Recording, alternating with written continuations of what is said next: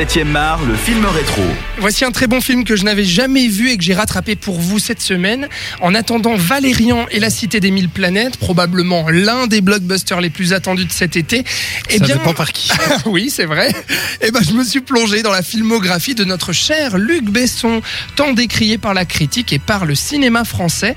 Déjà, eh ben, je tiens à le dire ici, personnellement, je considère que même si la carrière de Luc Besson est en dents de scie, bien, il a quand même fait de très bons films, notamment dans les années 90 avec Nikita, Le Grand Bleu, Léon ou Le Cinquième Élément, mais aussi juste avant.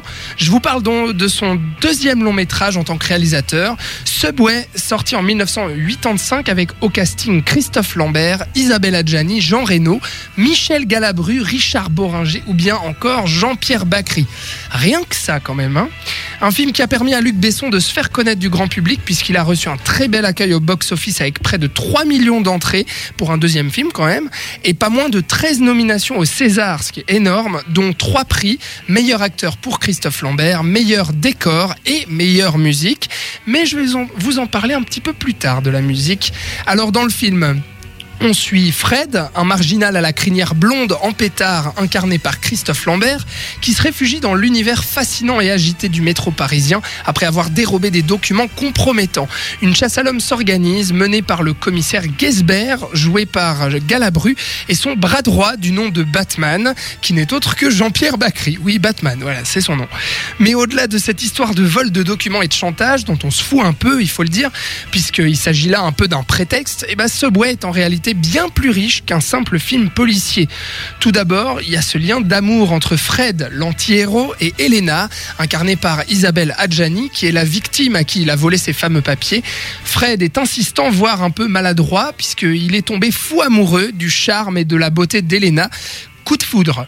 Et franchement, euh, Robin, crois-moi, il y a de quoi. Hein. Isabelle Adjani a certains atouts dans ce film.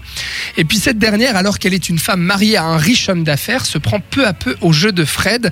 Et il y a quelque chose d'assez touchant dans leur euh, regard à tous les deux. Il y a vraiment une alchimie euh, qui se crée entre les deux acteurs qui est assez fascinante.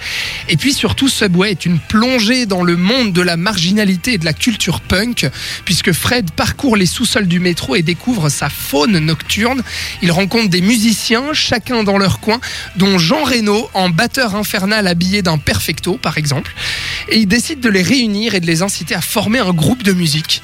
Puis il y a aussi le voleur en patin à roulette, un black mamba culturiste ou bien un fleuriste magouilleur. Donc plein de personnages euh, comme ça, très caricaturaux et très intéressants.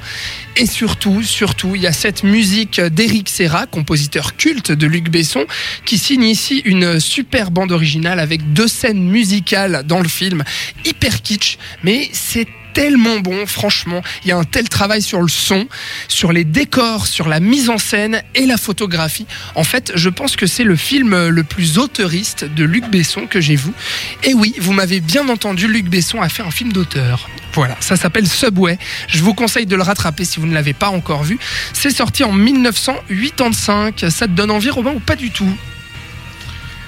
Euh... Oh là là là là Je déteste Luc Besson. Ouais. Genre du, du plus profond de mon âme. Ouais. Euh, J'ai encore vu la bande-annonce de Valérian et ça va être une catastrophe nucléaire.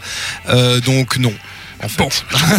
voilà. Après, si c'est ouvrir ses chakras, Alors, si vraiment c'est son meilleur et c'est son plus film d'auteur éventuellement, mais je lui ai donné déjà quelques chances. Le cinquième élément, j'ai pas pu. Léon, pas non plus. Euh, les Minimoys non plus. Enfin voilà, je, je n'arrive pas. Luc Besson, je trouve qu'il. euh, Il y a le Grand Bleu, il y a Nikita, il y a, bien, il y a plein de trucs. Il y a Subway. Bah, je regarderai. Voilà, et tu regarderas ce Subway. sera euh, probablement la Voilà. même chose que les autres. Mais non, tu verras, c'est différent. Et puis, euh, on attend Valérian en salle le 26 juillet quand même. Voilà, pour euh, Luc Besson.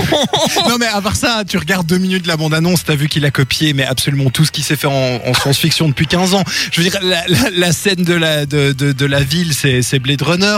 Le truc d'après, c'est Avatar. On le verra, Robin. C'est pas encore sorti, on a juste vu la bande-annonce. Ne sois pas, euh, ne sois pas si fermé à, à l'univers de notre cher euh, Luc Besson qui ne mérite pas, selon moi, toutes ces critiques. Voilà pour euh, le film rétro.